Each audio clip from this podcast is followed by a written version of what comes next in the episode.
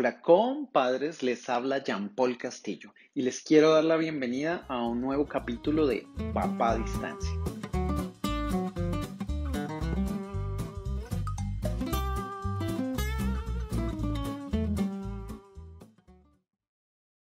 Mi hijo, aprenda de todas las personas, véalos como espejos de, bueno, mal ejemplo. Tome las personas lo que a su manera él le sirva, lo que no es échelo. Rol del papá en la familia y la crianza. Este fue uno de los consejos que mi papá algún día me dio. Me ha repetido por toda la vida y quería compartirlo con ustedes porque seguramente la historia y el rol de nuestros papás influirán en la manera en que nosotros vamos a comportarnos como futuros o actuales papás, ya sea repitiendo o mejorando esos aciertos o errores que ellos cometieron. Y esto hará que demos o no importancia a diferentes aspectos en la vida y la familia. De todas maneras, y abro paréntesis, me siento muy agradecido con Dios por los papás que la vida me asignó y afortunadamente aún siguen conmigo y tengo la oportunidad de brindarles todo mi amor, así sea la distancia. Cierro paréntesis. Idealmente la familia está compuesta por papá, mamá e hijos, aunque esta vida es muy cambiante y la historia para algunos no sé si afortunadamente o no, pero en ocasiones es muy diferente. Los papás son relevados por tíos, primos o incluso padrastros o madrastras y esto no cambia el nombre de ese grupo de personas, pues seguimos llamándolos familia. Ahora bien, me parece importantísimo dejar claro que el hecho de que papá o mamá no vivan juntos no significa que no exista una familia o que la familia sea diferente o sea una familia de papá o mamá solteros, a menos que ese papá o mamá que vive lejos esté totalmente desentendido de la vida de su hijo. Ahí la historia y el nombre de ese grupo llamado familia sí debería cambiar. De lo contrario, sigue siendo una familia, solo que no viven en un mismo hogar. Este punto es tan importante que además se debería dejar claro con nuestros hijos, porque de ahí parte su percepción del concepto familia, además de sentirse apoyado o abandonado, y pues esto tendrá alguna influencia en sus relaciones tanto personales como sentimentales, y por supuesto tendrá un impacto en su seguridad y autoestima. Ahora sí, quiero entrar a contarles del rol que a mi manera de ver, desde mi experiencia, debe tener un papá en la familia y la crianza. El rol de papá en la familia normalmente e históricamente ha sido de ser el proveedor de alimento, seguridad y figura de autoridad. O ese es el concepto social que se ha tenido en casi todas las culturas y la mamá se ha encargado de las responsabilidades diarias del hogar, además de ser un símbolo de proveedora de amor y cuidados. Sin embargo, a través de mi proceso de paternidad y pues aprendizaje a través de los famosos espejos que mi papá alguna vez mencionaba, estos me mostraron que cada familia tiene un manejo único y totalmente diferente. Recuerdo que en mi infancia Veía a mamás de mis amigos como la figura de autoridad y quien se encargaba de traer el sustento diario, por llamarlo de alguna manera. Y papá era el proveedor de amor y cuidado, y no veo nada malo en esa familia.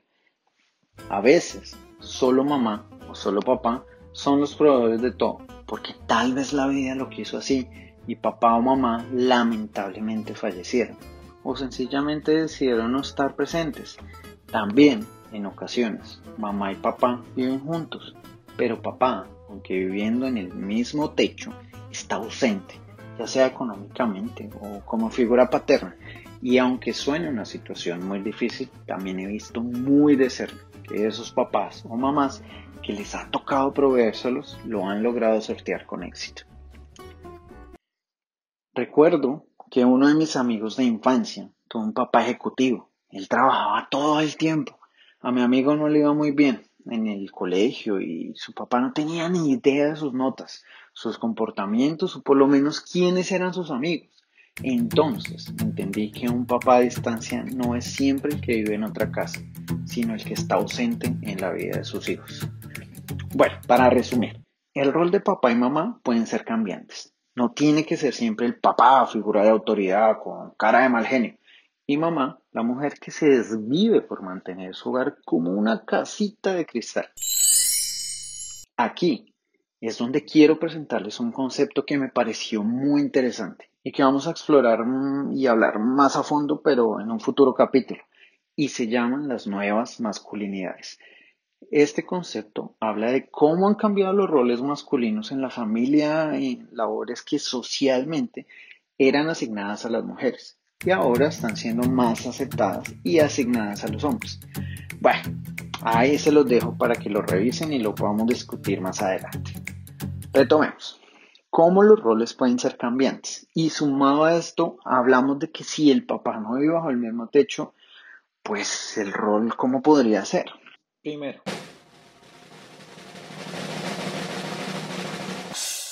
rol de apoyo. Inicialmente en temas de asignación de citas médicas y asistencia, ya sea virtual o presencial.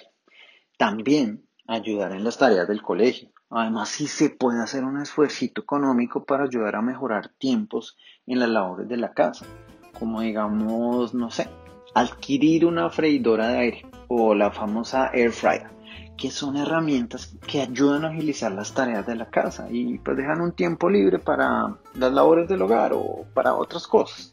Además de esto, si se necesita una ayuda extra, se podría realizar la disposición de abuelos o tíos para cualquier otra tarea, como a veces es necesario hacer vueltas bancarias o mandados que llamamos, y miles de labores que se le pueden presentar a la mamá, pues tanto como el papá, su familia, pueden apoyar esto y así facilitar en algún punto de la vida pues el tiempo y las cosas para la mamá de tu hijo. Segundo,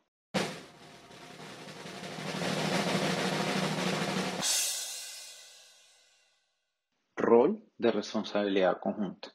Es aquí donde a pesar de la distancia, el papá puede tener un mayor alcance en la ejecución de labores.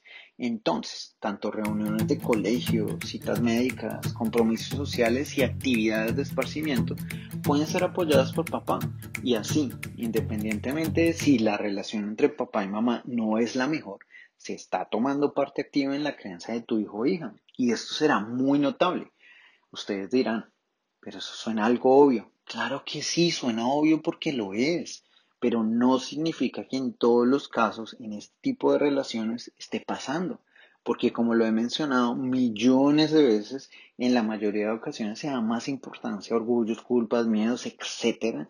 Y no se priorizan este tipo de actividades, que son supremamente importantes. Por eso me parece valioso nombrarlo. Y si tú lo estás haciendo, genial. El reto realmente están hacerlo continuamente y no dejar que las situaciones que pasan en el día a día interrumpan este apoyo que se debe brindar a mamá y que finalmente beneficiará a tu hijo. Hoy recuerdo que cuando mi papá veía a alguien dando mal ejemplo, decía, ese es el buen ejemplo, el mal ejemplo, mi hijo. Pues después de mucho tiempo entendí que el ejemplo no es una manera de enseñar, es la única manera de enseñar. Que nadie puede refutar una buena acción. Que lo más importante en el rol del papá, además de disponer a su familia para apoyar a su hijo y proveer amor, es ser un buen ejemplo.